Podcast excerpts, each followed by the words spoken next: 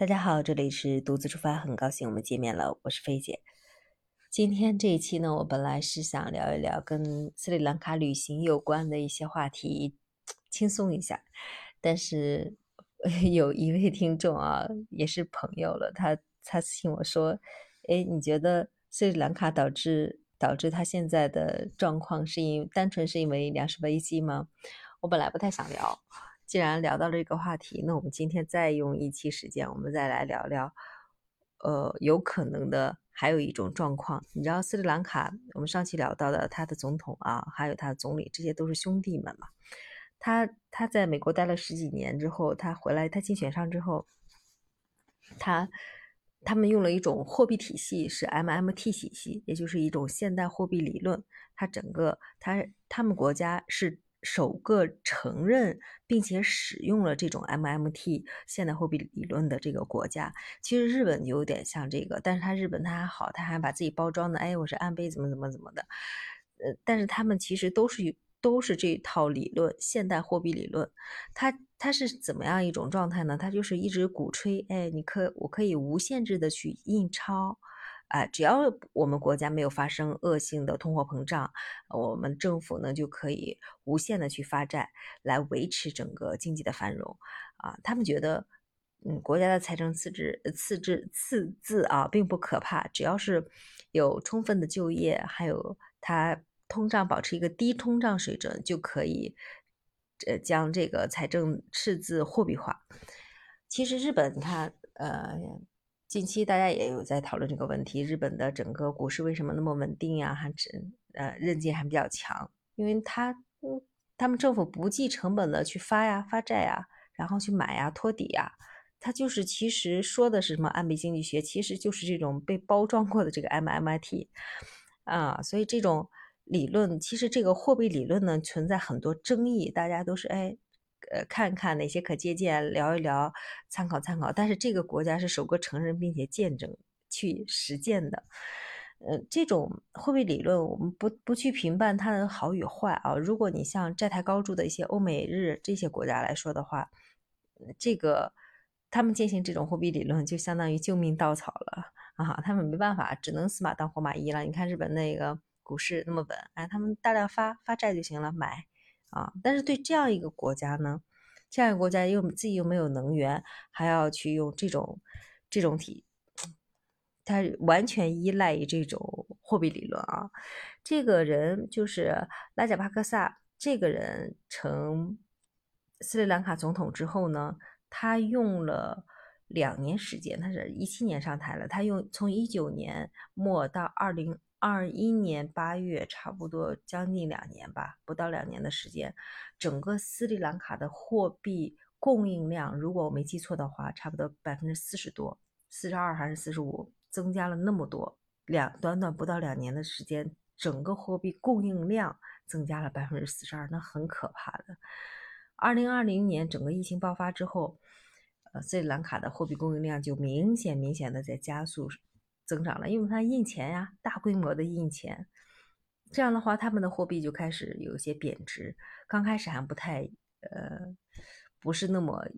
那个什么，最近贬值的就非常非常厉害了，因为他们国家破产嘛。现在贬贬值的幅度应该是到了三百六了吧？都，如果嗯，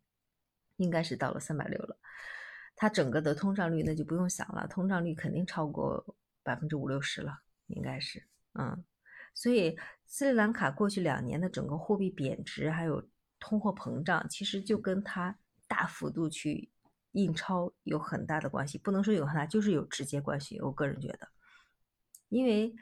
并且他除了自己这样之外，你还。特别好搞笑的是，他们的央行的行长还告诉他们的民众：“哎，你不要担心，不要担心债务的问题。哎，我们这是属于国内的债务比例啊，我们没有什么外债比例，我们要提高我们的内债内在的比例，然后降低我们外外债的比例。他们是觉得是这样一个逻辑，所以也鼓励他们的民众，哎，买就是不断的去，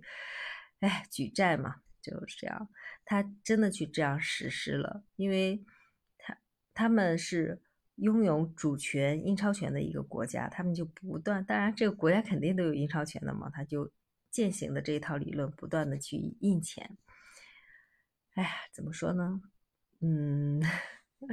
这个理论啊有点科幻，大家很多都停留在参考跟讨论上，但是这个国家践行的就有点极致。其实日本他们也是，我我觉得也是在践行这种理论。这种理论，但它有点不一样的是什么？这践行这种理论的话，主要有需要三个部门它去均衡，很重要的三个部门就是政府部门嘛，还有非政府部门，另外一部分的资产肯定就是海外资产了。你看，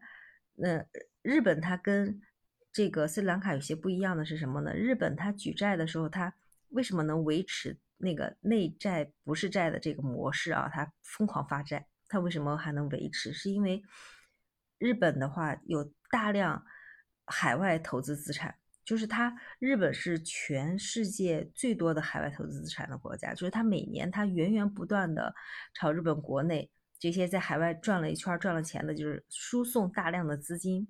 这这个对于日本来说是强有力的支撑的，因为它有大量的海外资本的一持续流入。斯里兰卡有吗？没有呀，所以它怎么能形成？它肯定早晚是那种出现高通通胀率的，嗯，所以就是你没有办法去效仿日本的这种情况，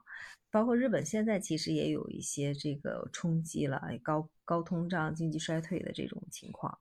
在因为它海外往回往他们国家流入的日元逐渐是在减少了嘛，就每嗯流入的资产是逐渐在减少了，这也就是。今年为什么日元的汇率今年大幅度贬值的一个非常重要的原因？当然，我这是闲聊啊，并不是说 朋友说聊一聊看法，我就简单的聊一聊这个看法，不一定准确，但是我觉得是跟他们的货币理论还有一个粮食危机的一些决策有很大的关系，所以这也就导致了他们国家为什么加速，仅仅差不多两年的时间，整个国家就宣布破产了。嗯，至于斯里兰卡跟咱们国家的关系，我前两期节目当中也聊到了，就是说关系还很好，其实也是有矛盾的，任何一个国家之间都会有的，尤其是这个总统上任以来，嗯，其实咱们国家之前在斯里兰卡投资了很多的，嗯，资金，嗯，也聊到了啊一些基础建设的，嗯，也有提到了一个汉班托塔托塔港，汉班托塔港。其实这个哈班托塔港之前呢，跟咱没有什么关系。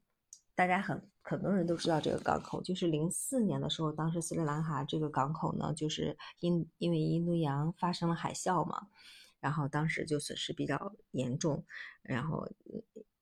他们自己国家也没有钱去建，所以后来就找我们，找我们呢提供贷款。咱们国家呢，在两零八年，二零零八年这个项目还当时很有名。就是那个汉滩托塔港的整个原件，一直到了